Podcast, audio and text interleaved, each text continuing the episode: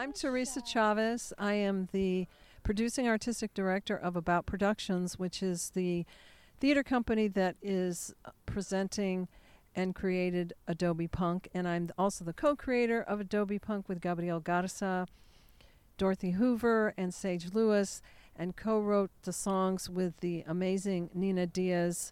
I wrote the lyrics, and she wrote the badass music. What she said, my name is Nina Diaz, uh, former frontwoman of Girl in a Coma, and now a full time solo artist. And my this is my first introduction into writing music for the theater uh, with Adobe Punk. Nina Diaz am I. Thank you. And you're listening to Te Quiero Mosh. Kind of like mixing, yeah, like Spanish and like punk. Actually, after like it's named after Plastilina Mosh, mm-hmm. but that's mm-hmm. a whole different story. But so for starters, um, can you guys name your three favorite punk bands? Wow, three favorite. I would say X, mm-hmm. the Plugs, or Los Plugs, and I'm the toss. There's a toss. I, the Clash. Clash. Yeah. Those are good ones. Yeah. Okay. Uh, the Misfits when Glenn Danzig was the singer. Um, Dead Kennedys. Uh, we'll see, and I, I love the Cramps, but of course I love Alice. Alice Bags. Mm. Yeah. She's so cool. yeah. What is your personal connection to Bell Gardens? And you can hold the mic too. Okay. Well, I'm a seventh generation Californio on my mother's side. So the story um, that is in Adobe Punk uh, is the story of my family, Adobe. So they had two homes in Bell Gardens, what is now Bell Gardens, and one of them is still there, and it's the oldest house in LA County.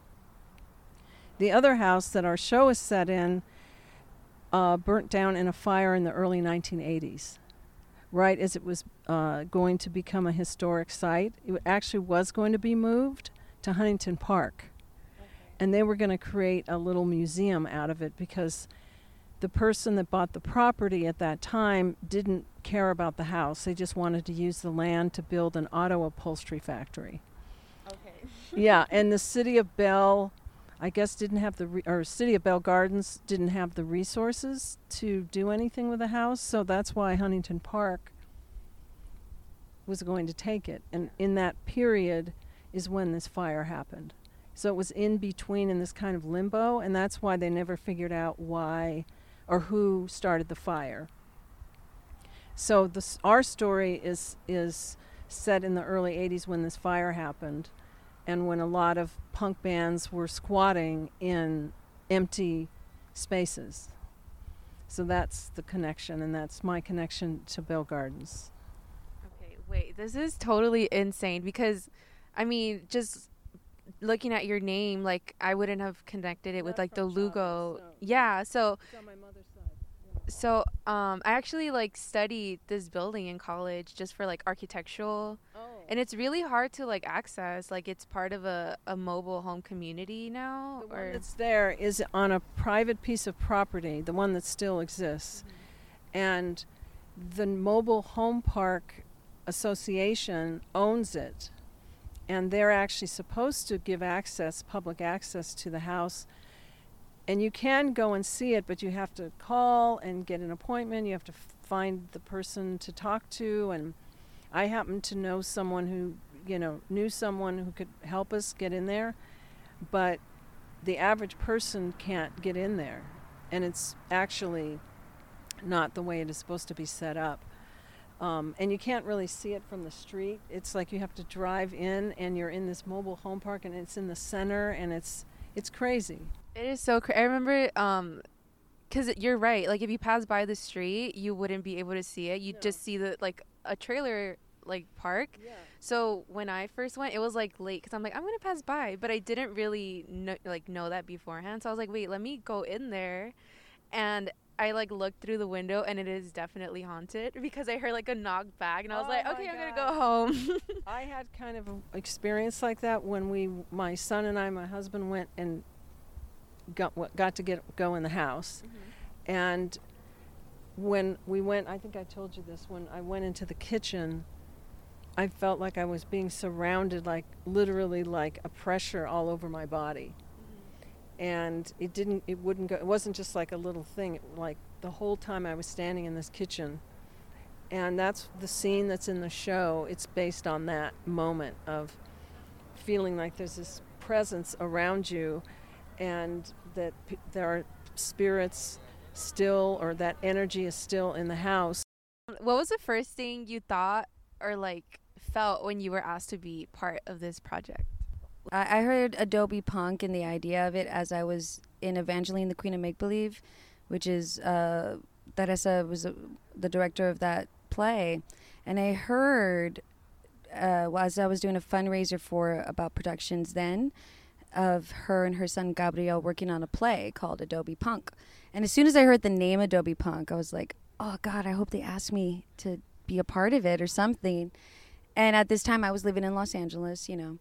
And so I thought maybe I could somehow tell the universe for them to ask me and then cut to I end up moving back to Texas and then the pandemic. And i would see because i follow about productions with their emails and i would see that they were doing readings for adobe punk and it went through many many stages. It's gone through many different stages.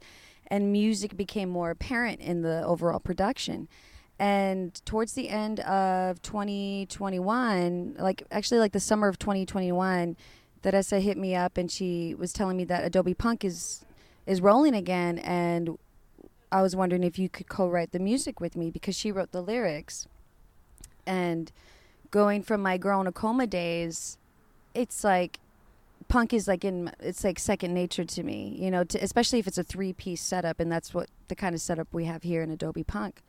So I I mean, I was just excited because I I want to do more in theater, not just act in things, but I would also like to I want to write the next Hedwig and the Angry Inch. You know, I want to write the next Rocky Horror Picture Show, and this is perfect, like the perfect first step to accomplishing that. And I feel like this is like the the sweetest way and nurturing way to be invited into the theater world as a writer. You know, like this, like Theresa, uh, the whole team. It just, I hope that my next one is as sweet as this, you know, because it's a very high bar that I have put of how I'd like things to feel. And, you know, if it doesn't, I'll make it feel like that, you know. But yeah, I was excited because it's anytime I have it, you know, with my solo stuff, it's a certain style, right? Like I dip around everywhere, but anytime I could just go back to my punk roots, it just feels natural. And writing with that is so organic too, because it's hard sometimes to find somebody to vibe with. And, her lyrics are so easy to flow and to find melodies and to it, it makes me feel better about my writing too because I, I love the way she writes it's it's poetic you know I, I I call it very poetic you know it's not just lyrics like there's poetry in it so it's overall just been such a great learning experience for me and as an art, artist to grow too what was it like working with your son oh. for your play um, well it was his idea. Mm-hmm. You know, he conceived of the idea, and I immediately took to it because it basically has a lot to do with other work the company has created, and it really had this wonderful, already interesting interdisciplinary aspect to it.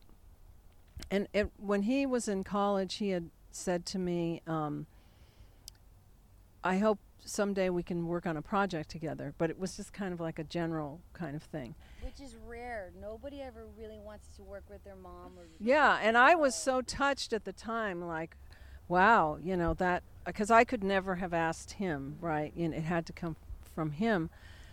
So, but it was again this sort of just general one, wouldn't that be great kind of thing. So when he brought up this idea, I thought, you know, I could see this coming to life. I really could. So we started working on the first iteration of it, and we were both writing and exploring ideas and figuring out who these characters could be, and it was all very much a development process. And then we did these three readings, and then the pandemic happened, and then we went back to the drawing board and started working on um, pushing our ideas even further. Mm-hmm. And in a way, throwing out the first draft some of it is still in the show, but some of it there's stuff that's just not there at all. like music became more a part of The music became a big part of it. The only song that had, the only lyrics that were in the first script was "Not to Scale." Um, so everything else was new. All the songs were new, and um, it's been um, inspiring working with him, and and I really let him take the lead on things like like I would write scenes and then I because in the the second draft, the one that is the show now, I was mostly writing the scenes because he realized after the first draft that theater writing was not necessarily his thing. Because he's a visual artist, he's an installation artist, he's done performance, he's also a musician. But you know, theater writing is a certain kind of animal. And so the way we worked is that we talk about how a scene should exist or what it could be made up of, and then I would write it, and then I'd show it to him, and then he would say he liked this or that about it. And that's how we just kept moving forward and and then the lyrics I had already started to develop and you know working with Nina was the next step I, of that I became Gabriel for a second. Whenever Gabriel couldn't be there, of like. well she also because she you know the idea song. of creating a band on stage and de- you know watching this young band become this entity is so much about what her experience has been so we'd have these long conversations about the characters and you know she'd say like oh that reminds me of xyz like any arguments the bands had in it or any discussions it's like they it's like that Essa was in the rehearsal rooms with me in Girl in a Coma. Like it felt and then Gabriel would of course any song that I would I would write make sure that it's not approved but you know like it, it fills the vibe the vision that Gabriel had. It's like it was totally like a ecosystem in its own way of development to what you see now. And I'm really happy that it went through the different stages to get to this because then I probably wouldn't have been a part of it. So I'm glad that I'm not glad that the the pandemic happened, but I am glad that the different stages of it happened because it's just it's just been such a great experience overall just to be like I'm a music theater writer now. Like it's cool. Yeah. And that was all like she was saying earlier very seamless just yeah. th- uh, if it's felt it's been feeling like we've been doing this for a long time Mhm. like even before this project kind of feeling Yeah, maybe in a past life we were like in a band or something. I don't know. That's what it feels like. Yeah. We were in Bell System. we were in bell system i there. actually had a punk band called wig That's what it was. Wig. we is girls That's cool. That's like my next question is: That's We're- awesome. Were any of your characters like based in real people, or based on real people? no not really well the closest would be noreen and and myself mm-hmm. because i was really into photography and into punk and but it was funny when Gabriel mentioned or came up with this idea about oh let's set in the early 80s and all it it didn't dawn on me like well that's my experience it didn't Oh, I didn't really? no I didn't I didn't immediately go oh well, well I could write that because that's my experience Because it's know not an autobiography. No, It's a- it's it was always going to be about these three characters, you know, obviously m- now much younger than me. But of course, the more I started getting into it, the more I was like, this is my, was, that was my experience. Yeah. Um, but, you know, Noreen, you know, I th- say in a general way, she's closer to my experience. Someone who's like into the visual arts and then got into music and, you know, had this band. And, um, you know, the other two were just us fictionalizing characters. I think it's great though how it worked out with because I know in high school I had my best friend Carly, and then we always had that other person, and it was usually a gay man or a gay boy. You know, it's it's like the two girls and the guy. It's just such a classic trio. And the fact that they kept it as like there's not like a five members in there, nothing like because all you need in rock and roll really is bass, drums, guitar, and somebody just screaming their heart out. And I think that especially at this time and the that angst that we remember, but we can't. I know I can't do it anymore to that extent. I could do my own versions of it, but where it's just completely like you feel like you have nothing to lose and you're just going for it. I feel like it's totally captured in this, and it's crazy that you didn't re- cathartic. That's the word, right? Not, not cathart. The, the cathartic energy probably starts to seep in as you were creating it. Of like, oh yeah, I'm remembering, or, or I have this. Like I, I could go back to this because I definitely felt it as I was writing the music of Girl in a Coma. Oh yeah, mm-hmm. I was writing this. Like this is me. This is a part of me. You know, because sometimes some things happen where you push it away. So this was a nice like dust, like blowing the dust off to reclaim that power and that strength in it. I think the atmosphere was very autobiographical for me in the sense of all those clubs you know, all of the everything that was going on in that particular scene, the art scene at the time, the things that aren't even in the show that are, you know, the woman's building and the feminist movement and a lot you of feel that in the zine, right? Yeah, there's yeah, stuff. There is a zine that we haven't talked about. It's we call it the info zine, that everyone that comes to the show gets a copy of. It's a it's a it's a four color beautiful, uh, co- beautiful. info zine that gives you all the background on the stuff that's in the show or the references that are in the show without I, I really like doing something like that because it takes the onus off of the the piece, the show, the theater work from having to explain everything. Mm-hmm. So you sit down at the theater, you open up the zine, and you get background on Bell Gardens, you get background on um, Reaganism and squatting and the punk scene and the club scene and early California history, the Californios and the indigenous history, and how all those things are integrated into this piece. Mm-hmm. Um, so, and the collage aspect of it as well is sort of a way in for our, our audience because it's a big collage. Yeah. The infozine is the aesthetic is collage, and the aesthetic of the set is collage, the aesthetic of the script is collage, um, the aesthetic of the medley yeah. at the end is a collage. Mm-hmm. So all those things are are bouncing off of each other. Cool. Um, so you kind of explained like how the play came about, but who you asked her what character Noreen. But then I know I do that all the time. I end up answering like whenever I've done interviews, they're like, "You already answered all my questions." No, yeah, it's fine. like I, I'm like, went off. yeah, yeah, it's like I, because I'm too. sorry, it's, it's, I'm, not, I'm happy to talk about it. Yeah. That's cool because I'm going through my questions. I'm like, okay, that's checked off. but all the time.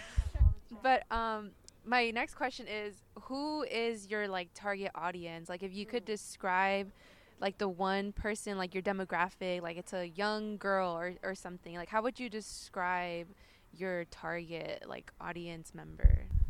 Who is this play for? yeah well it's it is intergenerational like i really want to have a lot of youth come see the show and we are next friday having a bell gardens youth night um, and we've had uh, high school audiences come in and experience the show um, we have a Young Theater Works program. Our theater company, uh, we're working with highest risk high school youth, public high school youth. Um, so we've shared the zine with them. Um, but also, it's for people who were into the punk scene, you know, so now they're older and they're aware of, they're, they're in a way, they're the audience. Would, they would get all the references. Yeah. You know, they would see the albums on the set and they would get all the Minutemen and the X references and the Alice Bag references and you know because we're a theater company we have people who want to come see theater. We also don't own our own theater so we produce all over LA County. Obviously right now we're at Plaza de la Raza in Lincoln Park which is kind of central to our audience because our audience is more of an of a quote unquote east side audience. Mm-hmm. um, so it's not definitely not a West Side audience. Our company, the yeah. our our audience generally, our our base is really more on the east side. We also pull people from the San Gabriel Valley as well. But now we're trying to pull people from Bell Gardens, obviously, mm-hmm. because of this piece, and we've been conducting workshops in Bell Gardens. We we did some in early 2020, right before the pandemic, and we were working at the neighborhood youth center there. And we also just did a set of workshops a few weeks ago there. Cool. Yeah, yeah. Um, I guess my next question would be for Nina Diaz. Like, how is writing for a a play different than writing for an album? Well, the the first part of this is I actually had somebody to write with, like, because usually with all the albums, I've been the one that writes all the music and the melodies, and I and I like it, you know, because like I said, it is really difficult to find somebody. I mean, if you really, really want to vibe with someone, it's hard. If you're just writing, it's like whatever, I'm gonna make this work. But I like, I'm a, I'm a Pisces. I'm a like, I want the emotion. I want to feel a connection, and it's really rare.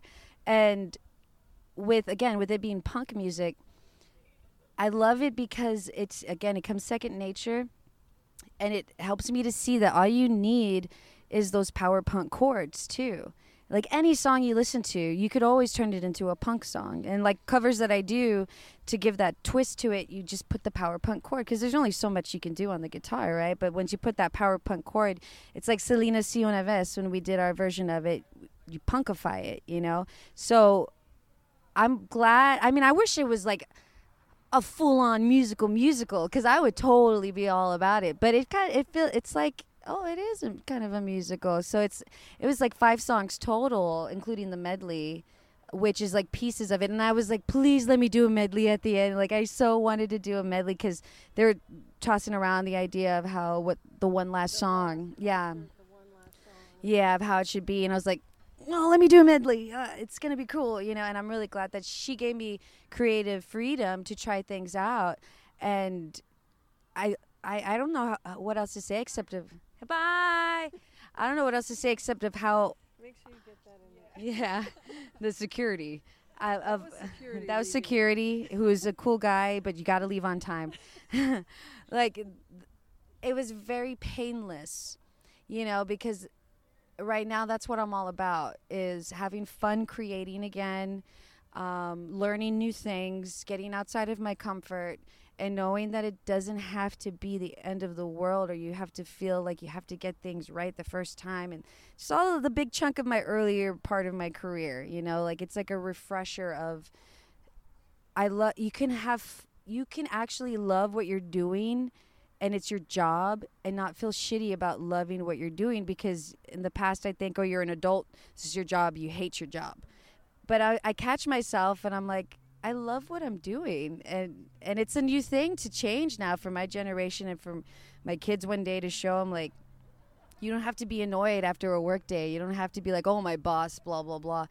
I'm like, my boss is pretty cool. Like this is my boss right now, and this is a this is like really cool uh, opportunity for me to continue to grow. And like I said earlier, to I don't think of myself as the boss. yeah, but you know, cause like, and I and it just felt so natural to be like, Yeah, like it was more like collaboration. it, y- yeah, yeah, and that I and mean, to be. deadlines, and there was that kind of thing. to be mindful because like any other artist i'm sure i mean i had my time back in the day but it's like i'm making this music. I have a vision. Like even though they were asked to do it they they're like but it's mine you know? Like I it just felt so natural for me to be like i'm writing it but it's your vision at the end of the day. I'm just a vessel of grabbing what i know as punk of what i've been doing as as a writer.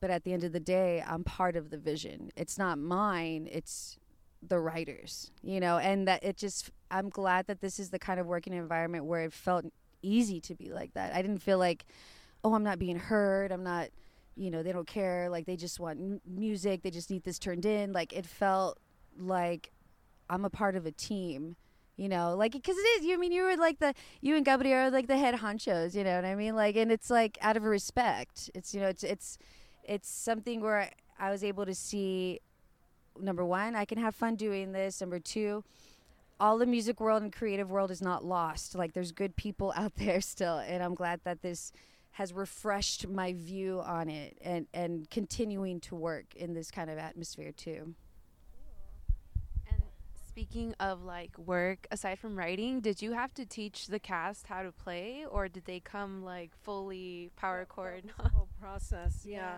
yeah So we we started casting in December. we were hoping to find three actors who either had played the instruments that we have in the show, um, or ultimately, which is what we ended up getting, was two of the three had to commit to learning to play those instruments. So our drummer was learn learned the drum kit from scratch. He had done a lot of beatboxing and you know different musical type things in different plays, but he'd never played the drums. And you know we and he's Mexican American. He's Chicano. Uh, well, he's not Chicano. I'm not sure what Isaac Cruz is actually.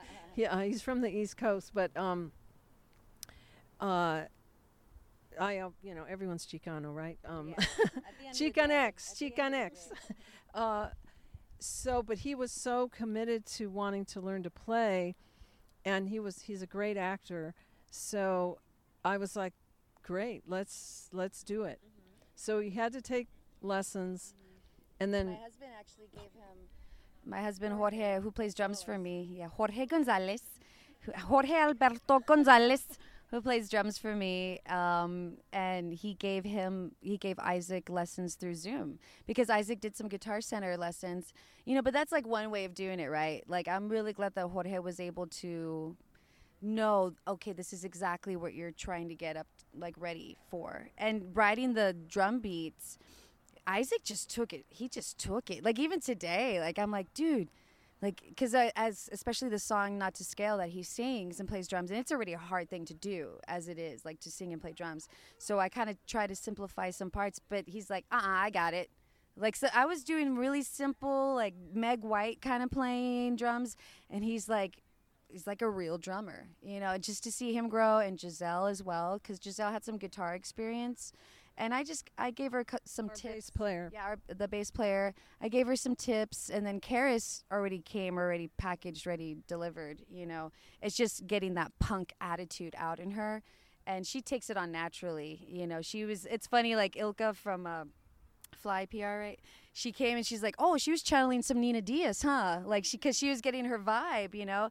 And I would, the songs they got recordings from Nina yeah, of all the songs, that were the templates and the guides, yeah.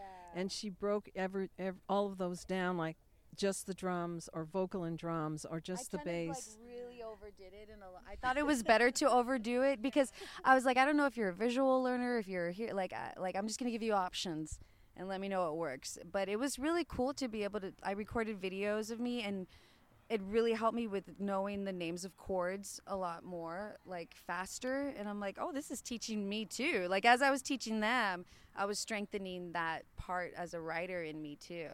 But they grew like i'm like dude y'all are awesome. Y'all are learning the script and you're learning the music. Like they did i'm i'm like a proud mama. I'm really proud of them. And then we also had sage lewis who was our music director who he rehearsed them here in LA because Nina is in San Antonio normally. Yeah, I just gave him a bunch of notes. And I was like, it's kind of like my wedding day. I left post its on everything of where everything's supposed to be. And I'm like, all right, it's in y'all's hands. And yeah, like, and Sage was following her guides, the ones we were just talking about. Um, but he also helped to he, coach them. Yeah, he molded it into a band. Like he filled in those little, like, and that makes sense. He did the soundscape and the you know, he helps to those little things that are missing. He helps to like put it right in place. So he yeah. did a really great job of making them a band. All the soundscapes in the show are by him as well. All those California soundscapes and the the punk um, soundscape collage when they're dealing pushing the dollies. That's all his creation. Yeah. Okay. Play touches on um, the history of California and you are a eighth generation. Yes, I'm seventh, and Gabriel's eighth. Oh, okay. Yeah. Um, what does that mean to you, and, and why is it important to like mention and share that history of California, Mexico, and like Native America? Um, well, it's for me that is my touchstone. The history itself and contemporizing it mm-hmm. and making it live in a contemporary milieu or contemporary experience for contemporary audiences so it's not just history that it has you know it's it's relatable now. Like it has like there's real people that exist. It's not just something in a museum. Like Exactly. And it's sort of, you know, because I'm seventh generation and I discovered that when I was really young and I realized that I was going to have to be the keeper of the history. And I realized that literally when I was in first grade. And so I didn't know how that was going to manifest itself. Um, also, my mother was a Californio. She, that was her identity. She grew up like with the California families. They still hung out together even though they all were had you know they n- didn't have anything that they had prior they were just they had the culture and they would share that and they would get together and they'd share songs and dances. And they would actually hang out at the house that the on on the weekends. They would come to that house and um, hang out. And so i was just always really into it um, digging it out. And like I said, I didn't know how it was going to manifest until I wrote my first piece called El Real or El Real w- that we're going to actually remount next year um, that explores identity and all the different identities that make up a Latina and which is indigenous, mestiza, and whatever other elements of it. For me, it's Californio. My father's Mexican American born on the border in Ajo, Arizona. So he's he's Mexicano, first generation Mexican American, and but we're raised in L.A. So I have that going on. You know, we all have something a little different. If we're Latinas, we're, mm-hmm. you know, but the rec- for me the recognition of my indigenous root is really important and you can see that in Adobe Punk and it's been in other pieces as well. So it's partially tapping into my core, my spiritual core, my my artistic core, um, and my in, in a sense my intellectual core. It's just part of who I am. Interesting. Well, thank you. Um, my next question is bringing, um, you know, Bell Gardens to today and, and all of Southeast LA. Are you both familiar, like, with the area today? And if so, like, what are your favorite, like, places to hang out or places you might have discovered that are new to you? All I know is what Theresa teaches me. I'm from San Antonio. I'm in Texas. Yeah, I know, but I do know more about California, California, California, California, uh, than I do of San Antonio. like I'm learning. I'm like, ah. it's- there is similar Yeah, yeah, history. there is, you know, is, the. Southwest. They're, you know, there. It's all slightly different. Like the New Mexico history is a little different than Texas, than California. But yeah, because like, there's a lot of didn't some similarities. leave from San Antonio area. Some of them ended up going to California, right? Like um, that, I'm not sure. I feel like because when I was researching conjunto, Mm. uh, because my Oh. grandfather played in conjunto band Oh, uh, okay. bands when he was west? Yeah, yeah. Like he he I feel like when I was researching the music too and a lot of the musicians ended up going to California. Oh, Yeah, yeah, that's what I was Because like. oh. conjunto is German and Texas, you know, that Spanish, German, Mexican, all of that Mhm. together. Um, I'm sorry, I forgot the question all of a sudden. Oh, the Southeast LA. So I was raised in Monterey Park, which is not Southeast LA, but it's it's close. It's kind of that swath that's like commerce, city of industry. It's right next to Monterey Park, Montebello, you know, and then going, you know, Maywood, Bell, Bell Garden. So we would come to this air to those areas when I was a kid growing up, um, and just hang out and at parks and just you know. But as I got older, I did it less and less because that was mostly like a family thing. Um, but it was always close to my heart because of the whole California connection. Um, but there's one restaurant. I think it's on Gage. It's this amazing Mexican restaurant on in. I think it's actually in Bell. It's like on the border of Bell and Bell Gardens. Do you know which one? It's like this beautiful Mexican restaurant. It's Is it really tiny? no, it's not tiny. It's. I wish I could remember. I- I kept telling the cast we were going to go eat Is there. that where we went at the end of Evangeline? Remember you took us to a restaurant? I don't think it was that. big. Is it La Cocina? I think it's La Cocina Mexicana. Yes, Okay, yeah. that one.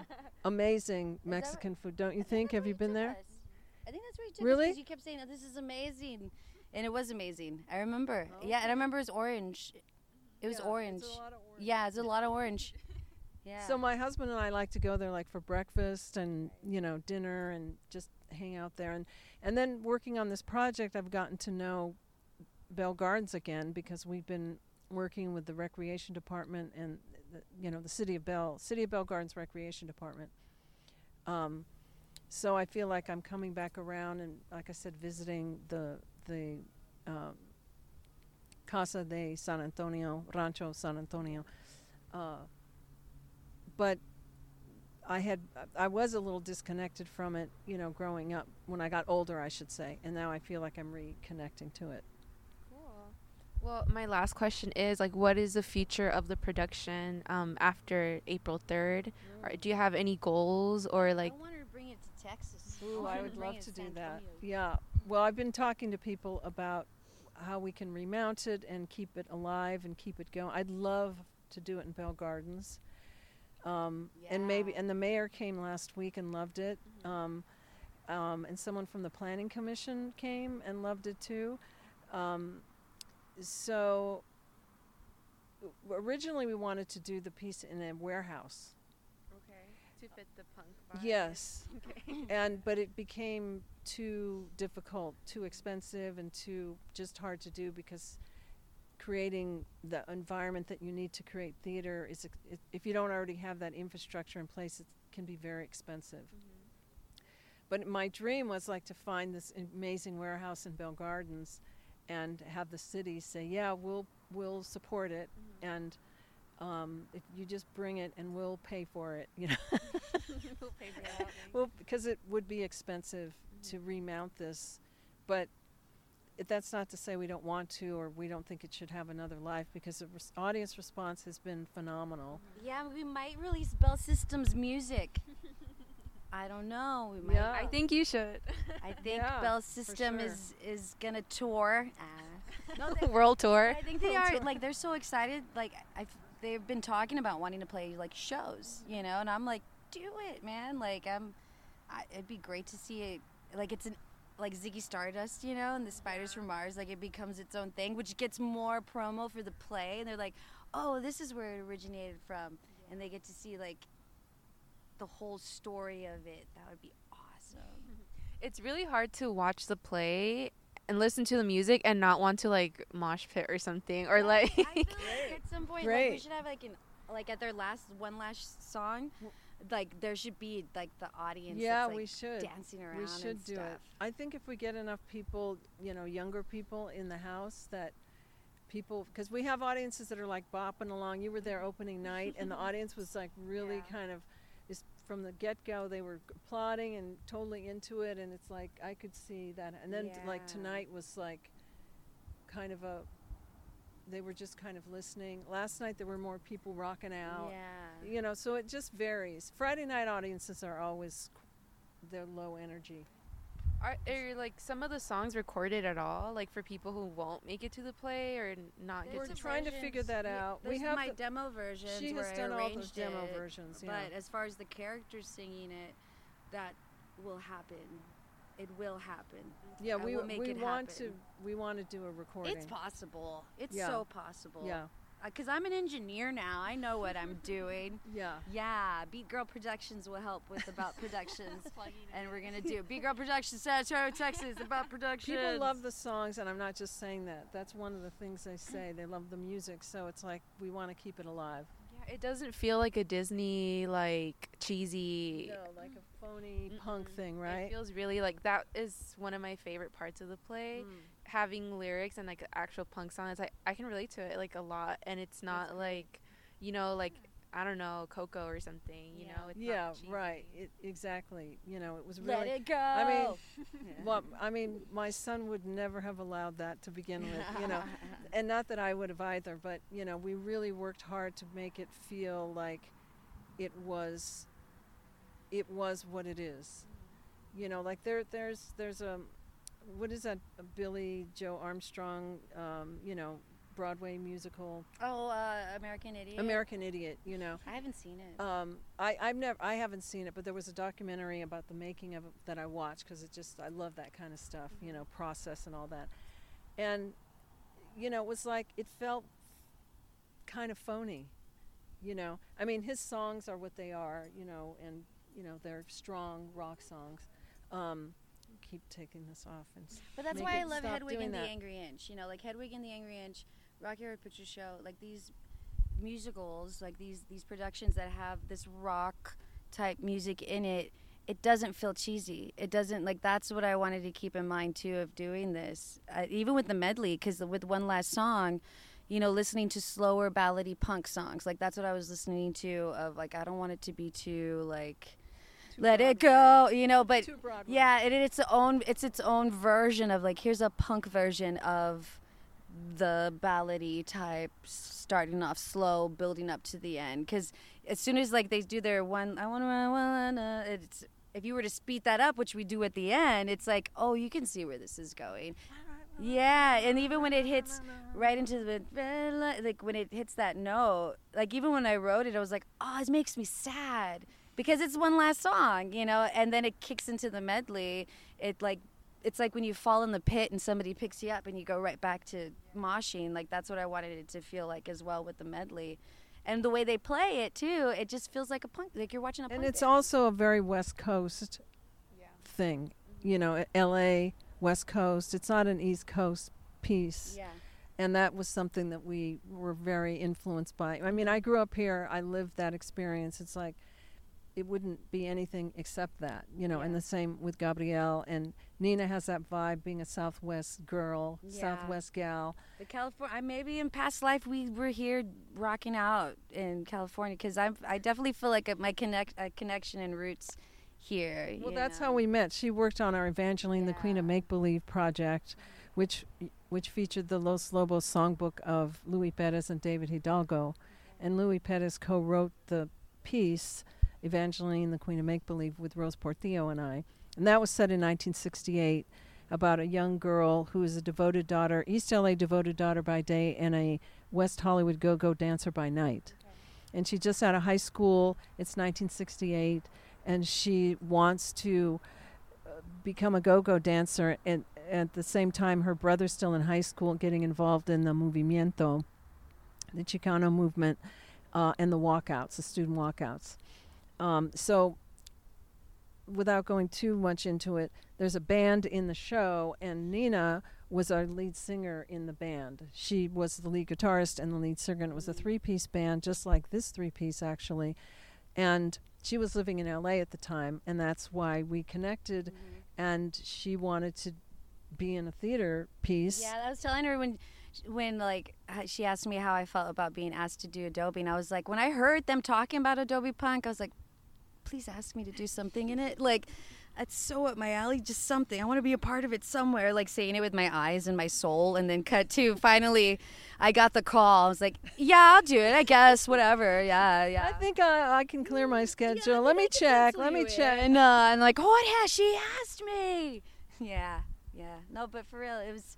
Yeah, because we were at, when we were doing in 2019. Eventually, we were already developing Adobe Punk. Okay. Yeah, because it takes Now two you need to do something set in the '90s. Oh my God. Okay. I'm all over that.